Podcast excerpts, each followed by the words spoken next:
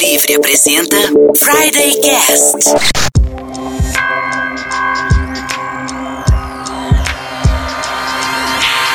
Olá pessoal, eu sou Michel Gomes e esse é o Friday Cast, um podcast de rádio na internet e um programa de internet no rádio. Estamos todas as sextas-feiras ao vivo no Dial Maringaense em 102.5 FM ou então você pode nos ouvir no formato podcast em mundolivrefm.com barra Maringá. Hoje nós vamos falar de fake news em medicina.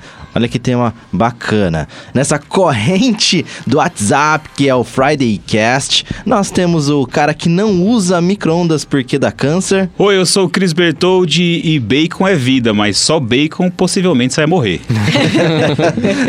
o cara que come abacaxi depois do churrasco. E aí, galera, aqui é o Diogo Sais e eu não sou gordinho, eu só sou pequeno pro meu peso. e o cara que coloca limão na carne para cortar gordura. Oi, pessoal, aqui é o Anderson Rocha e se você não sabe, estude, porque dar opinião é fácil, atrapalha a vida dos outros e enche o saco. Senti uma maldade aí, Anderson. Senti Nossa, um... demais. Coisas que me dão raiva. Viemos afiados hoje pro programa e, claro, é, temos convidada especial. Aê! Muito bem, temos aqui hoje a Karina Bertoldi Franco, médica endocrinologista, tá com doutora em metabolismo de lipídios e glicose da placenta e mestre em osteoporose, doutora pela Universidade Nacional da Austrália e mestre pela UFPR. Tudo bom, doutora? Tudo bem. a doutora tem um sobrenome aí familiar aqui pro Friday Cast, né? É. é nepotismo, nepotismo no programa. Investigação já, isso aí é nepotismo, hein? É, mas eu ainda não tô careca. a doutora Karina, então, é irmã do Cris. Minha irmã, gente. É. Alguém se deu bem nessa família.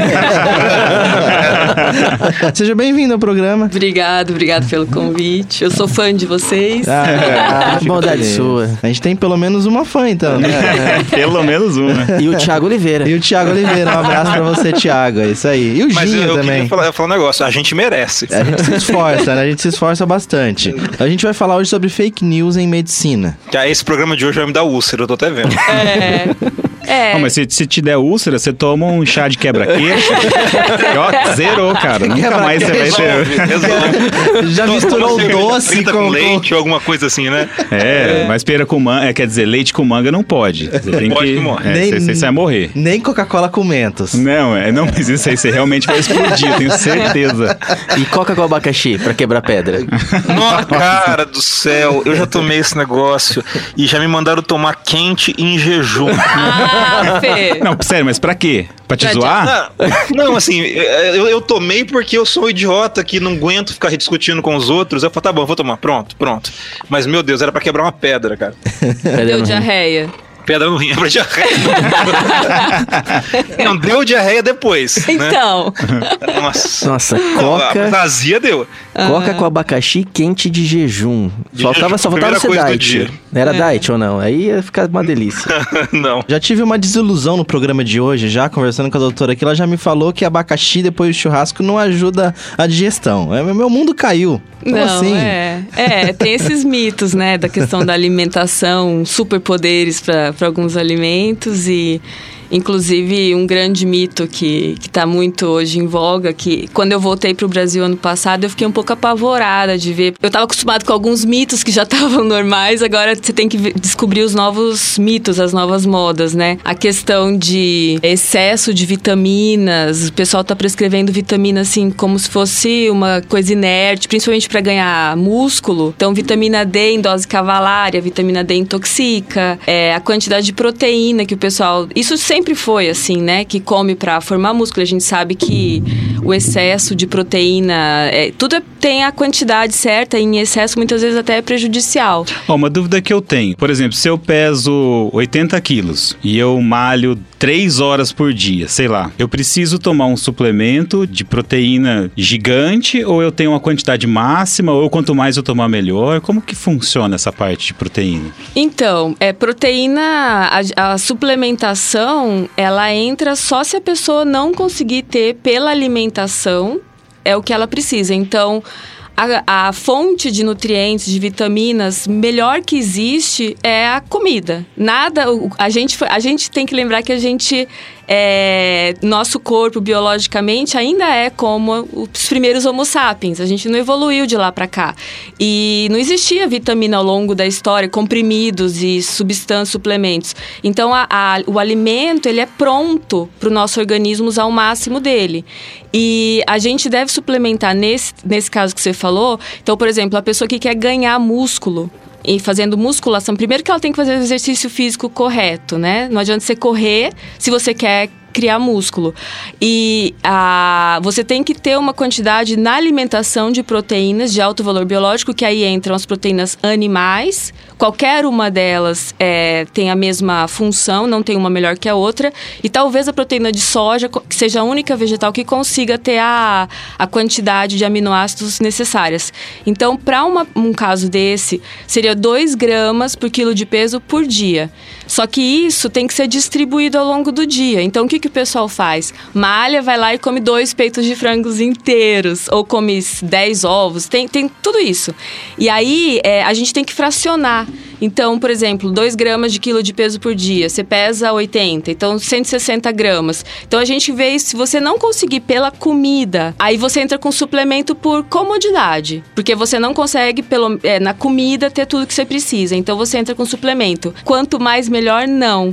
A gente sabe que se você tiver mais proteína do que você precisa, essa proteína vai ser ou catabolizada ou transformada em gordura. O que, que é catabolizada? tá Catabolizada é quando você é, usa aquela proteína, ela é destruída. Vamos colocar um, um termo bem simples assim, ela é- vai ser destruída ao invés de ser utilizada. E se você coloca na comida uma quantidade absurda de proteína, por exemplo, 4 gramas por quilo por dia, você está comendo um montão de proteína na alimentação, você não consegue comer outros nutrientes, por exemplo, o carboidrato.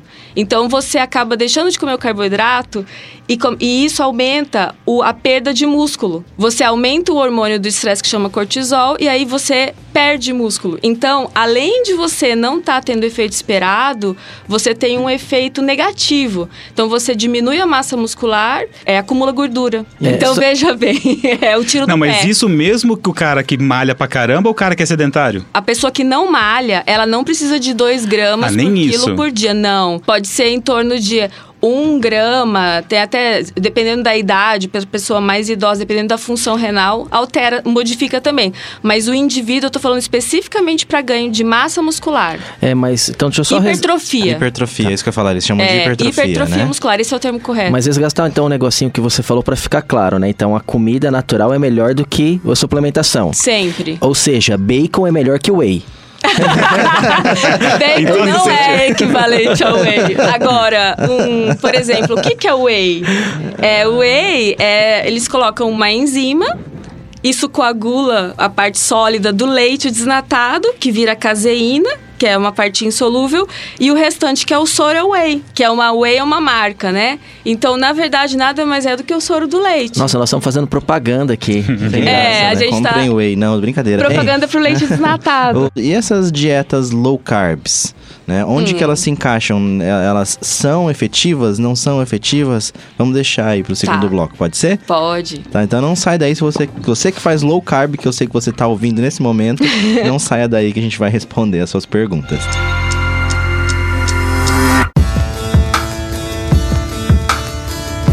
De volta com o Friday Cast na Mundo Livre FM. O programa de hoje é um programa com, sobre fake news em medicina. É, estamos mais focados aqui é, na parte da endocrinologia, é, ganho de peso, dietas aí da moda. E é o seguinte, como é um programa que a gente vai levantar muitas dúvidas, estaremos então das 7 às 7h20 hoje ao vivo, tá? Aqui na rádio. Então você pode mandar a sua pergunta no 9 91442925 ou então acessar facebook.com barra FridayCast. Estaremos lá também ao vivo. Você pode mandar a sua pergunta, a gente vai respondendo, tá? A doutora Karina Bertoldi Franco vai responder a sua pergunta aqui na, no FridayCast. Ao vivaço. Ao vivaço. É, eu fiz uma pergunta para a doutora. Então, onde se encaixa aí as dietas low carbs, né? Até que ponto elas são efetivas ou se elas são efetivas, né? É, a doutora pode falar um pouquinho pra gente, então? Qualquer dieta que você tenha restrição calórica, ou seja, coma menos calorias, elas são, elas vão ser efetivas. Tem vários estudos mostrando diferenças entre low carb, dietas com baixo teor de gordura, quantidade de proteína diferente uma da outra, etc. Mas ao fim de, por exemplo, um ano, o resultado é similar de todas. Então, independente da forma, jejum intermitente, etc., independente da forma que você restrinja calorias, no fim do, de um ano você vai ter o mesmo resultado. Então, não importa a forma como você chegue lá, o problema é manter depois. Perfeito. Então, como a comida não é, por exemplo, álcool, que a pessoa que tem um problema com álcool pode parar de tomar bebida alcoólica para a vida toda, comida a gente não é tão simples assim, a gente não pode parar de comer para a vida toda. Então é muito mais complicado a gente restringir demais a alimentação para a vida toda, isso não vai dar certo. A gente vai começar a ter problemas nutricionais. Então, uma dieta que restrinja muito um tipo de nutriente, isso vai ter um custo a longo prazo. Algumas pessoas se adaptam melhor a um tipo de dieta do que outras para chegar um, a atingir um objetivo, só que ninguém vai poder fugir de uma dieta balanceada. Por quê? Porque a comida tem uma função, que é nutrir. Então a gente não tem como tirar, fazer uma, uma restrição de um nutriente em especial que, que vai fazer falta. O importante é, não importa a forma como você vai chegar no, no peso é, que você planejou, e a, a, o mais importante é a manutenção em longo prazo. Uma vez a Ana Maria Braga falou na, na TV que o óleo de coco fazia algum bem. É, tá, tá na moda também. Tá na moda. Tá. E no outro dia eu fui, assim, randomicamente comprar, sei lá, castanha lá no- nesses lugares. E tinha acabado o óleo de coco, não tinha em Maringá em lugar nenhum. E o preço tava, sei lá, 80 reais, 50 reais, um potinho de 20 gramas, eu nem lembro, eu sei que era um preço absurdo. E todo mundo passou a usar esse treco, óleo de coco, e falar que óleo de coco não sei o quê. Qual seria um problema causado por isso, por exemplo? Sei lá, o cara fala, ah, tô morrendo de câncer, que eu vou passar óleo de coco e o negócio vai funcionar, sabe? Eu fico pensando assim, qual que o, o cara leigo vê isso? Ah, óleo de coco é bom pra minha vida. E o cara, por conta própria, falar... Não vou mais, não vou mais fazer o remédio que tô tomando aqui e vou usar óleo de coco por conta. Qual que seria um problema em massa, assim, de- É. de- dizendo assim, o cara fala isso na TV. Então, às vezes a pessoa tá meio fragilizada, ele toma isso como verdade e vai atrás de- do, do, do negócio. Tô dando óleo de coco como exemplo, mas poderia ser qualquer outra coisa, assim, eu queria É, saber eu o acho que impacto. você tá dizendo um negócio que ficou na moda recentemente, que é a medicalização da comida, né? Assim, todos, tem muita gente na televisão, inclusive, distribuindo em grupo de WhatsApp, que comida é remédio, né? Então, assim, come isso que serve para aquilo, come aquilo que serve para aquilo outro. E aí vai criando fórmulas meio exatas, assim. A alimentação adequada, ela entra como uma medicação no sentido de ser uma promoção da saúde, né? Então, se você tem uma alimentação saudável, mas não existe um, uma, uma, um alimento que seja um super alimento que vai resolver tudo. Essa questão da, do impacto das notícias na mídia é muito importante. Isso precisaria que a- os jornalistas tivessem mais responsabilidade. É, muitas vezes eles leem um estudo que é em ratos e já divulgam, olha, adoçante causa câncer, mas ninguém. Isso é um estudo que foi feito, por exemplo, em camundongos. Eles usaram uma dose que em humanos seria impossível de ter. Então a gente nunca pode extrapolar isso para o público leigo, porque tem um estudo, inclusive na Dinamarca, que foi com mais de 600 mil pessoas. A Dinamarca, os países nórdicos, eles conseguem ter bancos de dados muito precisos, porque a população é pequena, eles cadastram toda a população e demonstrou que quando saíam notícias negativas a respeito de medicamento para baixar o colesterol, é, as pessoas paravam de usar. E quando tinham é, notícias positivas a respeito, as pessoas usavam mais. Só que isso tem um problema. Em pessoas que têm risco cardiovascular, ou seja, risco de infarto, de morte por problemas cardiovasculares devido ao colesterol alto, quando a pessoa para de usar, a chance dela infartar aumenta em 26% e a chance dela morrer aumenta em quase 20%, é em torno de 18%. Então isso é um, é um problema de saúde pública. Você anunciar na rede social porque as pessoas realmente seguem. A questão do óleo de coco, eu fiquei, eu até cheguei a estudar de novo porque eu falei, meu Deus, eu sempre soube que óleo de coco era muito ruim. Os dois piores óleos que existem é o óleo de coco e o óleo de dendê. É, o azeite de dendê. Os ácidos graxos que eles contêm, eles fazem um estrago geral no metabolismo é, do, dos lipídios. A gente sempre leu isso, só que ficou tão na moda essa questão, inclusive para emagrecer. É, eu fui na casa de uma senhora e ela falou assim: olha, eu estou usando é, duas colheres de óleo de coco no café em jejum e isso me emagreceu. Só que ela estava fazendo academia, estava fazendo outras mudanças. Então não foi isso. É, só que, além disso, a questão das pessoas pararem de usar coisas saudáveis também. Então, melhor, os melhores óleos que existem hoje, é, o melhor óleo para fazer comidas quentes, por exemplo, é o óleo de canola. E o óleo de soja é um óleo muito bom também, o perfil lipídico do óleo de soja.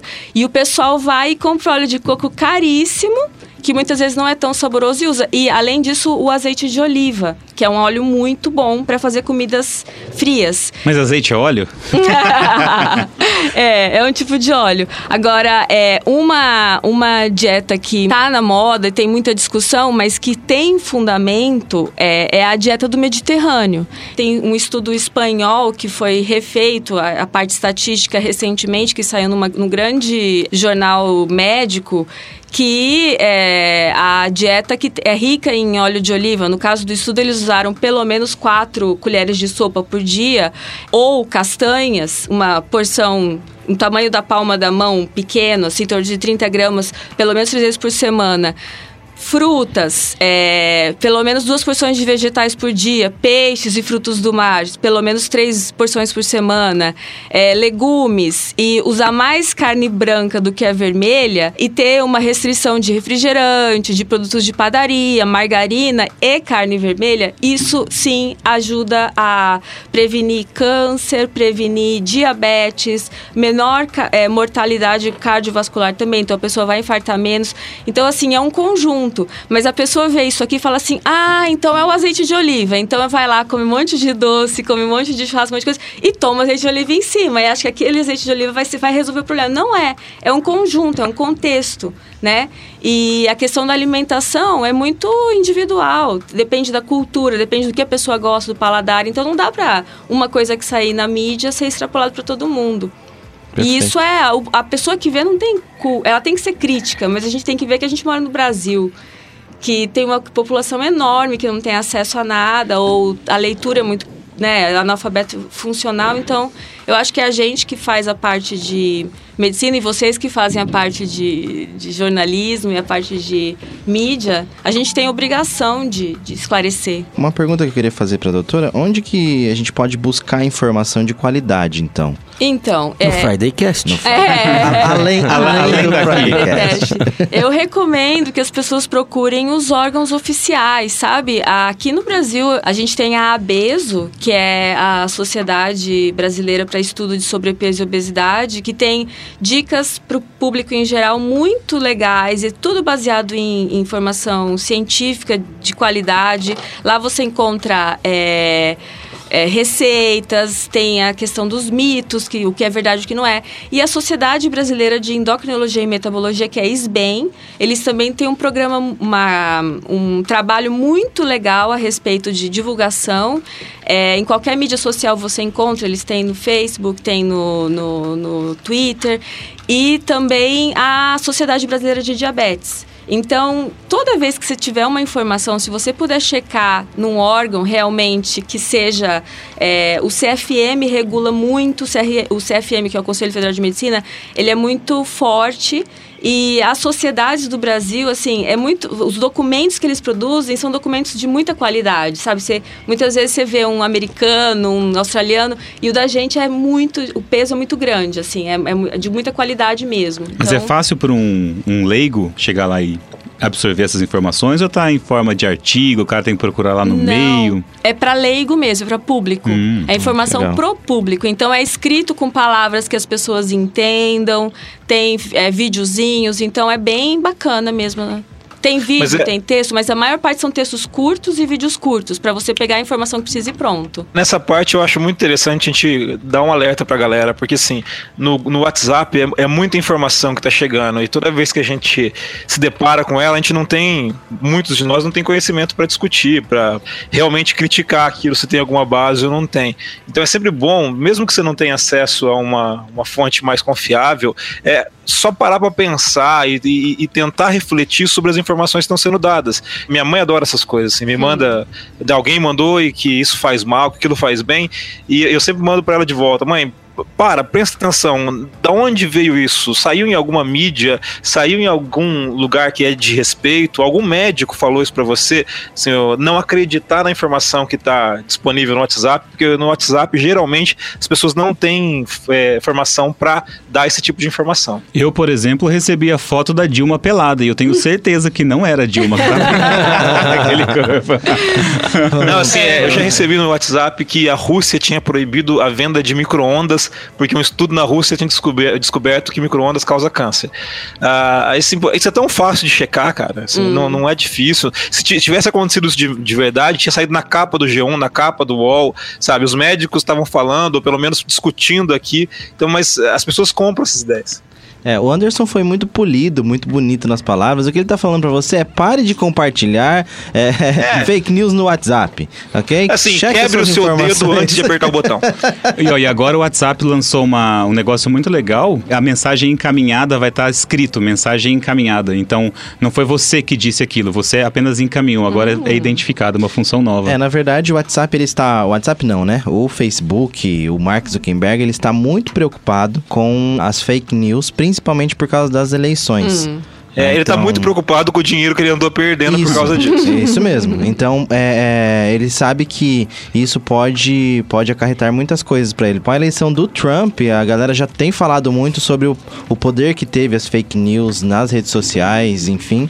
E o Brasil é uma grande praça do Facebook, né? Uhum. Eles têm muitos usuários aqui. Só de Facebook a gente tá falando de 100 milhões de pessoas utilizando a ferramenta tá? usuários ativos. Então, ele está preocupado, lógico, em perder dinheiro, mas ele está criando ferramentas. Uma dessas, uma dessas ferramentas é essa do WhatsApp, de saber de onde vem a informação. Ah. Ou seja, ele está colocando normas da BNT isso, no WhatsApp. Isso, né? isso. Citação, isso. autor. É, você só vai poder compartilhar em Time, time Newsoma. Times 12, é, espaçamento 1,5, entre aspas. Anderson, uma coisa que você falou que me preocupa também é assim, ah, eu vou buscar buscar informação com o médico. Tem bastante é, médico hoje também que pratica uma especialidade que não é deles e tem bastante gente que se aproveita, né, da questão de algumas queixas que os pacientes têm. Então, tá na moda agora, por exemplo, o pessoal tem prescrito hormônio para fazer anti-envelhecimento, uhum. tem prescrição de testosterona para mulher jovem, por exemplo, por falta de libido. Isso tudo é, a gente proscreve, a gente é contra. A Sociedade Brasileira de Endocrinologia emitiu já vários pareceres a respeito de algumas, alguns tratamentos que têm sido feitos por médicos que não tem informação e que não tem evidências. Esses medicamentos muitas vezes são prejudiciais, maior, na maior parte do tempo são prejudiciais. Então, isso é uma questão que eu acho muito complicado. E a gente, como médico, sabendo que algum colega faz esse tipo de serviço, a gente não pode, é, no CRM, por exemplo, fazer uma denúncia anônima ou então é bastante complicado. Então cabe aos pacientes também procurarem se esse médico ele é, é tem o título de especialista, se ele é, faz parte da, da, da, especialidade, você pode pesquisar no site, por exemplo, o site é, é muito comum ter, ter médicos que são meio geriatras, meio endocrinologistas, meio nutrólogos, tudo misturado, fazem terapia anti-aging. Muitas vezes a pessoa fez um curso. Anti-aging é o quê? É anti, é anti-envelhecimento. As pessoas dão hormônios, uma, um coquetel de hormônios. Geralmente eles são é, têm um contato com farmácia de manipulação, que é proibido o médico ter qualquer vínculo com farmácia de manipulação. Esses tratamentos custam caríssimo e eles geralmente têm uma lábia muito grande. Cabe muito aos pacientes procurarem a filiação desses profissionais nos órgãos responsáveis. Então você, por exemplo, pode entrar na SBEM e ver médicos com título de especialista, para saber quem realmente, porque a gente faz uma prova. Além de fazer, para ser endocrinologista, você faz dois anos de clínica médica, que é residência, que tem prova, tudo, etc. Depois você faz uma outra seleção, geralmente são duas vagas por, por cada lugar que faz, e aí você faz mais dois anos, e isso não basta. Ainda você tem que fazer uma prova de título de especialista para ter esse título, e esse título precisa estar credenciado no CRM. Então, vale a pena, antes de você cair num tratamento caro e que pode ser maléfico para você, dar uma procurada na se esse médico realmente tem aquela especialidade. Perfeito. A gente vai encerrando o segundo bloco e só uma consideração que me veio agora com a fala da doutora é que a internet deixou a gente muito preguiçoso, né? de, pro- de procurar qualquer informação. Doutor então, Google, né? Doutor Google. Então, ah, não, se o... Não, pior ainda, o WhatsApp, o né? Google é o máximo, né? Porque você tá com dor de cabeça e com a unha inflamada e você pesquisa lá, você tem câncer. é. É, nunca deu um Google pra nada que for Pra nada, cara, dá um desespero saúde. danado. Você vai se desesperar. Bom, a gente já volta com o terceiro e penúltimo bloco do Friday Cast.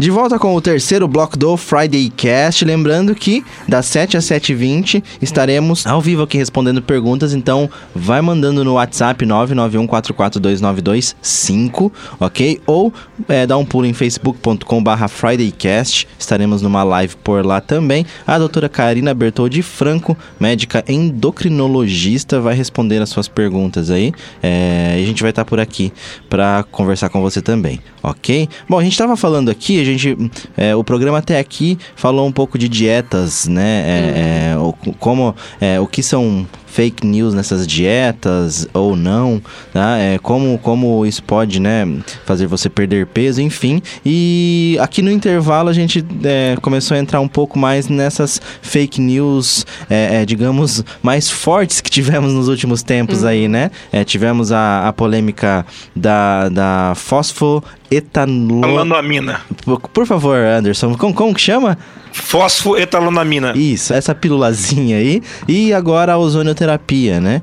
E qual que é o perigo desses tratamentos ditos alternativos que as pessoas tomam aí como milagrosos, digamos assim? É, o principal problema é que muitas vezes a pessoa deixa de fazer o tratamento convencional, que tem evidência científica comprovada, né, que funciona. Então, e aí passam para um tratamento que não tem comprovação nenhuma que tenha resultado. Então, é, muitas vezes a pessoa recebe um diagnóstico de câncer e, ah, não quero fazer a quimioterapia, a cirurgia, a radioterapia, que a gente sabe, a gente tem como falar, olha, a estatística é que tantos por cento melhora com esse tratamento e tal, porque em medicina, para você lançar um medicamento, está cada vez mais isso, o medicamento precisa passar por inúmeros estudos, tanto de eficácia quanto de risco. E, por exemplo, a ozonioterapia, o que, que é o ozônio? O ozônio é um trioxigênio. É uma, uma molécula que tem três oxigênios. E eles alegam que a oxigenação dos glóbulos vermelhos ficaria aumentada, e aí, por conta disso, é, ele pode ser ou passado pela pele ou pode ser injetado, e que por conta disso ele seria um medicamento que resolveria um monte de problemas. Cara, uma eu- série de problemas. Eu tenho certeza que com essas coisas daqui a pouco começam a aparecer os X-Men aqui entre a É. gente. Né? Tenho certeza. Não, vai aparecer um monte de gente com menos dinheiro e sem nenhum resultado. É vai acontecer. a- É, isso é verdade. A ozonoterapia é caríssima. Ozonioterapia, eu nunca tinha ouvido falar nisso. É, e o CFM, o Conselho Federal de Medicina, é, proibiu, existe uma proibição de. Ele é considerado experimental, ou seja, não pode ser usado sem ter um comitê de ética, sem ter um projeto, sem ter. ah, de modo experimental, como uma pesquisa. Ele é proibido de ser usado em clínicas ou para tratamento de doenças no dia a dia. Justamente porque ainda não sabe se funciona ou não. Exatamente. Tem mais de, é, se não me engano, mais de 29 mil estudos feitos que nenhum mostrou eficácia. Então a gente Porque- não tem dados no momento para acreditar que a ozonoterapia seja um tratamento. Tem uma série de, de, de tratamentos que a gente não tem eficácia nenhuma, né? É, por exemplo, a acupuntura. A acupuntura tem eficácia comprovada para dor, mas a gente não tem eficácia comprovada, por exemplo, para tratamento de infertilidade, para tratamento de. para baixar colesterol, para uma série de outros problemas. E o problema é que muitos profissionais vendem isso. Olha, você está com infertilidade, nós vamos fazer um tratamento pra, com acupuntura. Então, assim. É, isso é um, chega a ser criminoso, porque você tá. Ou tratamento de câncer com acupuntura, é, com ozonioterapia. Então, além de você gastar muito para custear, você está em risco de ter um, problemas maiores por conta da, do tratamento. Eu preciso falar uma coisa aqui e eh, os ouvintes podem eh, entendam eh, como vocês possam entender, mas enfim, eu preciso falar porque é o seguinte: eh, eu vejo muita gente falar que é o seguinte, eh, que eu falo da seguinte forma: eh, ah, mas você acha que a indústria farmacêutica vai deixar eh, as pessoas encontra, eh, né, encontrarem uma cura para o câncer? Né, encontrar uma cura porque a indústria farmacêutica quer lucrar, enfim, e blá blá blá, e três pontos, enfim. As pessoas precisam se decidir se elas gostam ou não do capitalismo. Né? Porque o capitalismo é péssimo para a indústria farmacêutica. Não, você acha que ele só- só quer lucro, lucro, lucro, lucro. Mas é, isso eu já respondi isso para um aluno em sala de aula, na aula de Precisa metodologia de pesquisa. Fala, o dia que encontraram uma, um, se encontrarem, que eu acho que não vai acontecer, mas se encontrarem um remédio que cure o câncer, como se o câncer fosse uma coisa só, eles vão ganhar muito mais dinheiro, mas muito, Muito mais, mais dinheiro, dinheiro, do que eles estão ganhando agora. Eles É. vão ganhar dinheiro que não vai caber na terra, o tanto de dinheiro que eles vão ganhar. Então, assim, é, é- é- é meio que lógico isso. Mas deixa- de- aproveitando a observação do Michel e coisas que eu, que eu tô pensando aqui que me incomodam. Todas essas terapias, elas podem causar algum efeito positivo no- na pessoa. Mas efeito positivo, e a, a, a Karina me corrija se estiver falando bobagem, efeitos positivos, é, eles surgem espontaneamente. Então o cara pode se curar de qualquer coisa, qualquer doença, o cara pode se curar sem nenhuma intervenção. É muito, muito raro, mas o cara pode se curar, por isso que tem placebo. Ah, então, assim, a pessoa tá lá com alguma doença qualquer, tá com gripe, qualquer coisa que seja. Aí ela tomou o chá de flor azul do deserto e sarou da gripe. Aí ela cria uma correlação entre o chá de flor azul do deserto e a gripe dela. E ela começa a espalhar para as outras pessoas. E isso é muito comum. O problema é que a gente começa a ter esse tipo de método é, é, com aval de, sei lá, de médicos ou de entidades médicas. E aí começa a se entender que há uma correlação entre a ozonoterapia ou qualquer terapia dessas alternativas com resultados que alguma pessoa pode ter até espontaneamente, mas não há uma comprovação científica, porque esse tipo de, de eh, medicamento ele é feito através de um monte de estudos, estudos, estudos cegos, estudos que eh, colocam em, em contra, em contraponto um grupo que tomou remédio, outro grupo que não tomou remédio. Quer dizer assim, não dá para dizer que não funciona porque uma pessoa tomou ou não tomou. Tem que ser feito um estudo de muitas pessoas, em muitos casos, com muitas variáveis. Mas eh, as pessoas transformam algo muito pequeno, só uma, um acontecimento ou dois acontecimentos, em algo genérico. É, e somado a isso daí, o remédio da flor azul do deserto, a pessoa toma ali pra gripe, pra qualquer coisa, aí ela melhora depois de uma semana, que é o tempo do... Da do- história da doença. É o tempo da- do, do vírus ir, vir, se manifestar e ir embora, né? Mas aí duas, três pessoas fazem isso e Sim. pronto, tem cura. Eu tenho sempre uma dúvida aqui, que é uma dúvida meio estranha, mas a homeopatia, ela tem estudo científico provando que ela funciona? Não, só fun- provando que ela não funciona. Tem, mas tem provando que não funciona, pelo menos. É que, é que o, mas, gente, é porque o estudo ele é homeopático, é só em pequenas doses. E o que eu acho muito complicado é que tem pacientes que buscam, né? Eles acham que a, que a indústria farmacêutica faz parte de uma teoria da conspiração. Isso, isso. E que as, as vacinas vão fazer malefícios. E saiu um estudo há um tempo atrás que uma associação entre vacina e autismo, que foi o estudo era um estudo falso, foi retratado, mas as pessoas continuam com essa ideia. E Ah, na Europa tem, tem bastante gente que não se vacina, não é? No negócio Brasil também. No Brasil a tá gente está tendo surto de tá sarampo e está em é. risco de voltar pólio. Oh. Então, assim, a gente está dando ré. no- É. no Se decidam, vocês gostam ou não do capitalismo? É, é simples, pra mim é Assim, simples. eu digo se melhor, decidam, se por decidam, favor. não sejam idiotas. É, por favor, você gosta ou não? Se você gosta, é, assim que o capitalismo faz ou não. Ou se você quer ir pro outro lado, vai, enfim, mas ficar em cima do muro não dá.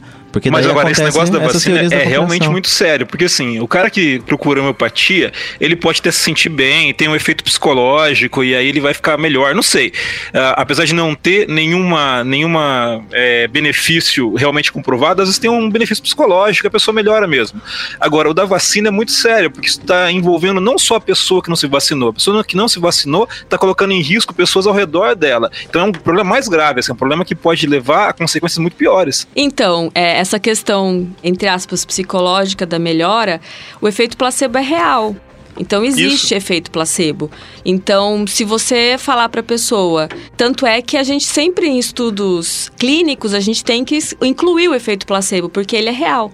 Então, independente do que seja, você dá um, um tratamento para alguma pessoa, mesmo que seja falado, olha, eu tenho certeza que você vai melhorar, a pessoa realmente tem uma porcentagem de melhora. É tipo imposição de mãos. Uhum, reiki.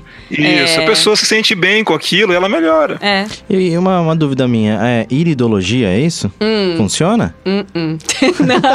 não, não tem fundamento. Não tem fundamento nenhum. também. E o mais triste disso é que o Ministério da Saúde realmente incluiu mais de 20 terapias Alternativas. alternativas, é, sem fundamento científico nenhum. O CF, CFM se pronunciou, mas. Se pronunciou é, contra. contra, se pronunciou contra. Várias entidades médicas sérias se pronunciaram contra. E a gente sabe que recurso financeiro para a parte da saúde, em qualquer parte do mundo, a gente tem limitação. né? Até em país rico, eles, você tem que pensar em custo-benefício. E a gente sabe que o SUS, em alguns estados, por exemplo, falta medicamento básico, falta insulina. E aí eles custeiam terapias que não, não têm validade nenhuma. E a gente sabe também que acesso ao SUS no nosso país, em que a corrupção é muito grande, o acesso ao SUS é mais fácil para pessoas que têm contatos dentro do SUS, então a classe média e alta, quando precisa de algum tratamento, eles têm mais acesso. Então eu não duvido de ter viés, se as pessoas que quiserem procurar tratamentos alternativos consigam e usando recursos que a gente deveria empregar em doenças sérias e, e que, por exemplo, uma pessoa que depende de insulina ficar sem insulina é gravíssimo, é gravíssimo. A gente não pode alocar um dinheiro que seria para isso para uma coisa que é duvidosa. O que eu vejo que a gente tá entrando num. num- é, ultimamente tem, tem. O método científico tem sido colocado em xeque. Nossa, cara, existe, é assim, é sério, existe uma, uma força muito grande que tá ligada a diversos grupos em diversos países do mundo, muito forte nos Estados Unidos, que é para questionar e para colocar ah, uma, um ponto de interrogação muito grande sobre os métodos científicos. Toda a ciência anda sendo questionada por um obs- obscurantismo muito, muito recente, assim, que vem numa onda muito forte. Ah, e a gente tem sentido muito isso no dia a dia, na, em sala de aula, em discussão, sabe? Assim, a gente tem percebido que tem sido uma força ah, ah, grande assim no, no, no contrassenso do que a gente progrediu até agora. Engraçado pensar que o método científico ele é uma construção de, né, de enfim, centenas de anos aí e, e- e a- a- as pessoas elas estão colocando em xeque por causa de correntes do WhatsApp. Isso é, É, perigoso. mas tem uma questão que é importante, que é, a gente tem que ser crítico, mesmo quando a gente vê ciência, a gente também não pode usar a ciência como uma religião. Acreditar Sim. que tudo que sai num artigo científico é real. É, tem uma. uma eu, se não me engano, foi na Science que saiu há um tempo atrás, que eles foram comparar menos de 30% das pesquisas científicas eram reprodutíveis. Ou seja, os cientistas, principalmente cientistas básicos, eles precisam publicar muito. E muitas vezes a coisa é feita com pressa e saem realmente estudos que não têm, é, funda não tem fundamento, eles têm erros. Então a gente também não pode ser cego acreditando que tudo que está na ciência está correto. Você não consegue replicar a pesquisa que o cara fez pra ver se dá certo, é, É, isso? se a, se a pesquisa não for replicável, aquilo não é uma verdade, porque ela tem Uhum. só, que ser replicável. só foi feito uma vez. É, então assim, só que com a relação de medicamentos entra uma outra questão. Por exemplo, a FDA nos Estados Unidos é um órgão que regulamenta, é a Anvisa deles lá, é extremamente forte. Claro que tem influências políticas, a gente sabe disso, mas ele é extremamente forte e os, os estudos eles passam por várias fases para serem é, liberados os medicamentos e quando esses medicamentos vão para o mercado ainda continuam é, pesquisas pós pós mercado, pós é, a, a liberação do medicamento pelo FDA e ele ainda pode ser retirado do mercado. Então é a questão de medicamento é muito mais séria. Mas a ciência em si, eu entendo essa, essa dúvida, esse questionamento que o pessoal tem. Só que a gente também não pode ser extremo. A questão é ser crítico. Você não pode, ah, então tudo que vem da ciência é errado, então todos os medicamentos são errados. Ou tudo que vem da ciência é correto. Não, peraí, a gente tem que ser crítica. Então, estudar, saber. é, isso é muito difícil de desenvolver na população, mas a gente tem que tentar, né? A gente, tem, a gente pode fazer até outro programa só sobre ciência, Ah, mas a a, a ideia de que a ciência ela, é, ela permite a autocorreção, enquanto outros tipos de, de, de sistemas de valores, é, eles, na, na maioria das vezes, eles não permitem a autocorreção, eles trabalham com dogmas, né? Uhum. Então Isso a é ciência ela tem essa vantagem. A gente, quando a gente erra, pe- pela própria ideia de, do que é ciência, quando a gente erra, a gente tem que estar aberto à autocorreção. Então, se a gente vê que um problema está acontecendo, eu estou disposto a questioná-lo e a, a arrumá-lo. Uhum. E os outros sistemas de valores não, né? Eles são é, dogmáticos, né? Eles não se corrigem. Sim. É, se a gente for pensar na, na- em questão de medicina, por exemplo, é, no começo do século passado era prescrito cocaína. Hum, sanguessuga. É? Sanguessuga. e, a, É. e a medicina foi evoluindo até por É. essa, né, essa autoanálise que, que é sempre feito e aí você vai chegando, né? Mas o que a gente, o que eu acho que o, o ponto que a gente quer colocar hoje é que o método científico, ele é eficaz. Ele é eficaz. Ele pode, né, a, a pesquisa no momento pode não ser totalmente eficaz, mas É. essa É que nem autocorreção a ideia que do ovo, tempo, né? Ou faz é. bem ou faz mal. É. A gente sabe que metodologias mudam, que os interesses ao redor do consumo de ovo mudam também. Uhum. E a ciência é, ela é um sistema que está impregnado por outros tipos de sistema e ela está suscetível a isso. Mas é assim, é, no final das contas, sempre tem alguém tentando descobrir o que é mais próximo do fato real. Do fato real, é Exatamente. isso. e isso é, e a gente sem- sempre tem que lembrar que em ciência as verdades são temporárias, né? Então, Sim. por isso que a em medicina, por exemplo, um médico que não se atualiza, parece que em cinco anos, se a pessoa não estudar nada, ela tá fora, completamente fora de, de- da possibilidade dela ser uma- um, um profissional é, competente. Então, é por isso que a gente tem que sempre estar estudando em qualquer área, né? Mas principalmente quando você tem a responsabilidade de fazer um tratamento numa outra pessoa. A gente vai encerrando esse terceiro bloco do Friday Cast. Então, seguinte, tem alguma dúvida? Tá gostando do tema do programa? Ficou com alguma pulga atrás da orelha aí? Mande um WhatsApp para o 991442925, tá? Que a gente vai pro break agora e já já a gente volta para responder essas perguntas. Ao vivo, Ao, ao vivo, vivo. ok? Ou então, se você quiser dar um, dê um pulo em facebook.com barra FridayCast. Até daqui a pouco. Agora sim, ao vivão, todo mundo aqui no estúdio. É, mandem suas perguntas para 991442925 e hoje o tema é fake news na medicina ou coisas desse tipo. E aí, temos aqui Rafão no estúdio. Fala aí, Rafão. Oi, pessoal. Eu espero contribuir um mínimo com a minha total ignorância sobre medicina e o meu grande conhecimento sobre fake news. E aqui continuamos com a doutora Karina Bertoldi Franco, que é minha irmã. Oi, boa noite. Não precisa me chamar de doutora. Então, ó, eu tenho uma pergunta aqui, enquanto o pessoal vai mandando a pergunta pelo WhatsApp, que é a seguinte: eu tava numa reunião de condomínio, que é uma delícia, né? Reunião de condomínio é um momento agradável da vida. E aí o, é, o pessoal tava reivindicando, é, como é que chama? Ar-condicionado na academia. Porque tem uma academia lá no prédio e tal, e bate o sol o dia inteiro naquela academia. E fica insuportável fazer. ah, Exercício. exercícios e tal.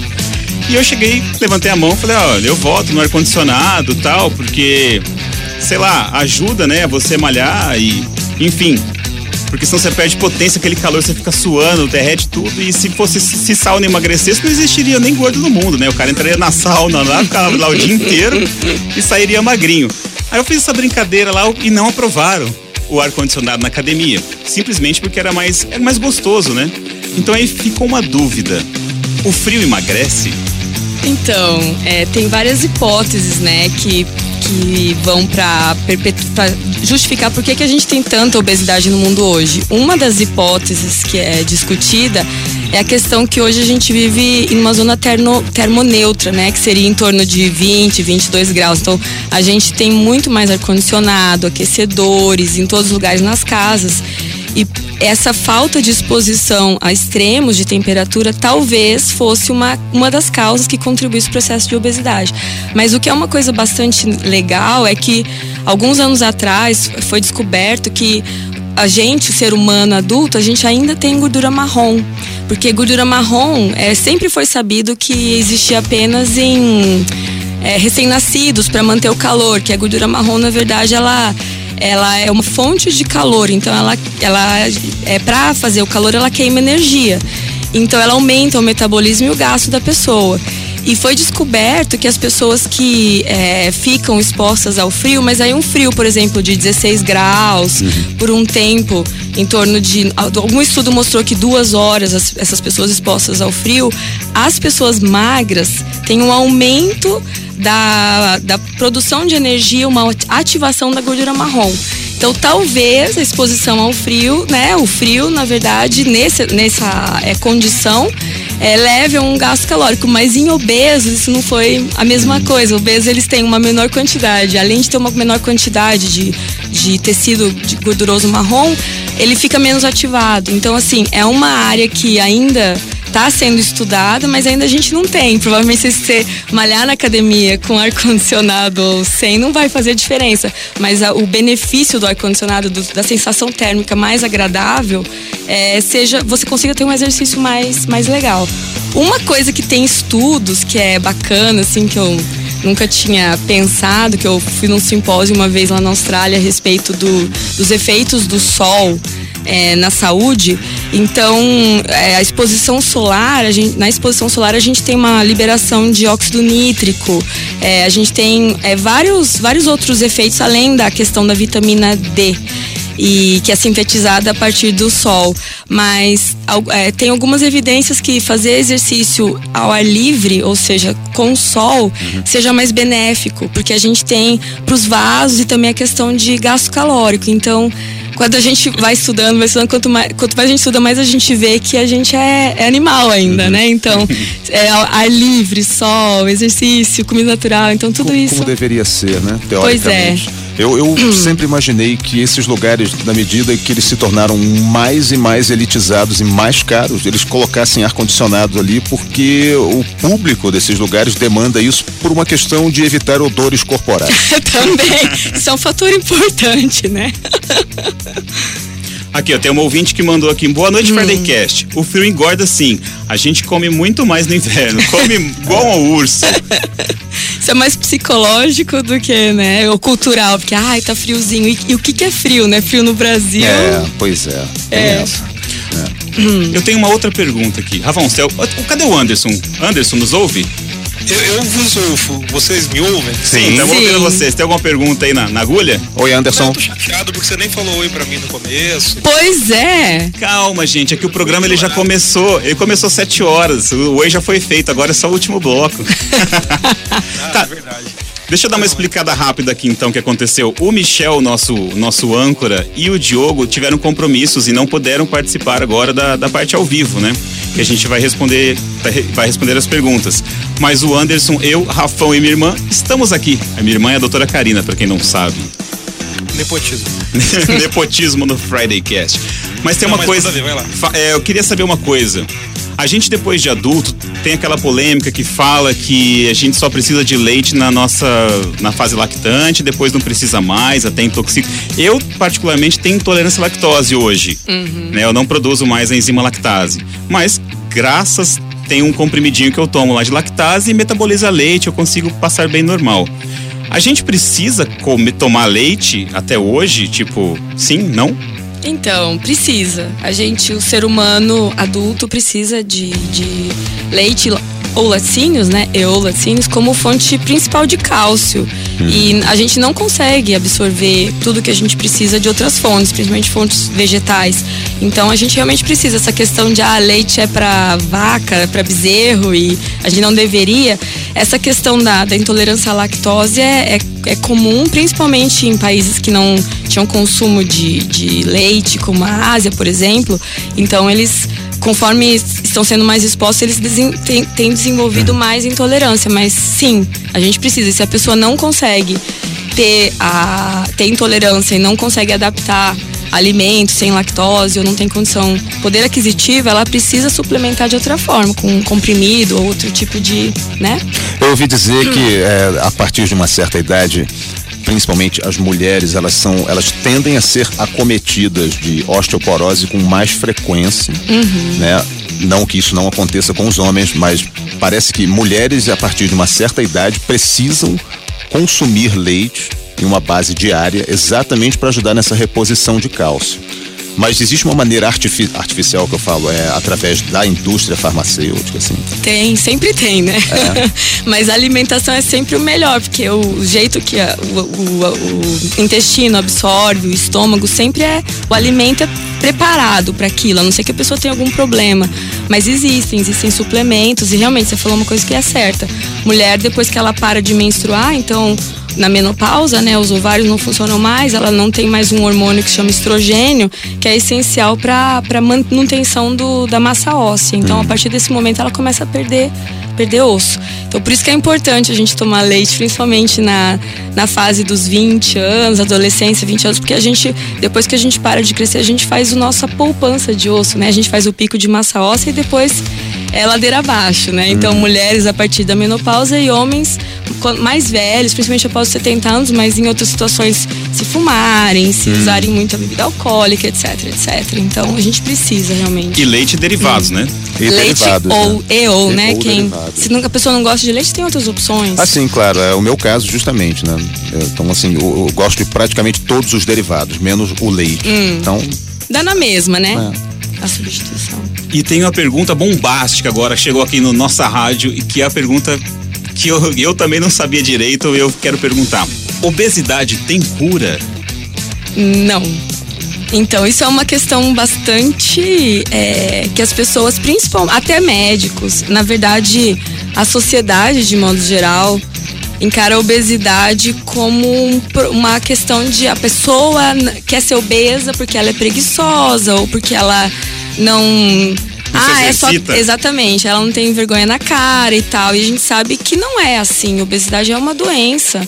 É, tem questão genética, tem interação ambiental, é claro, mas a pessoa ela tem alteração da fome, alteração da saciedade, ela queima menos calorias, ela tem a parte de, de movimentação também, né? O exercício corporal tem uma série de fatores que levam a pessoa, não basta ela querer, né? Então a gente sabe que tem famílias que uma pessoa come um monte, outra pessoa come igual, menos e engorda, e a outra não. Então tem essa questão. Isso é uma sacanagem, né?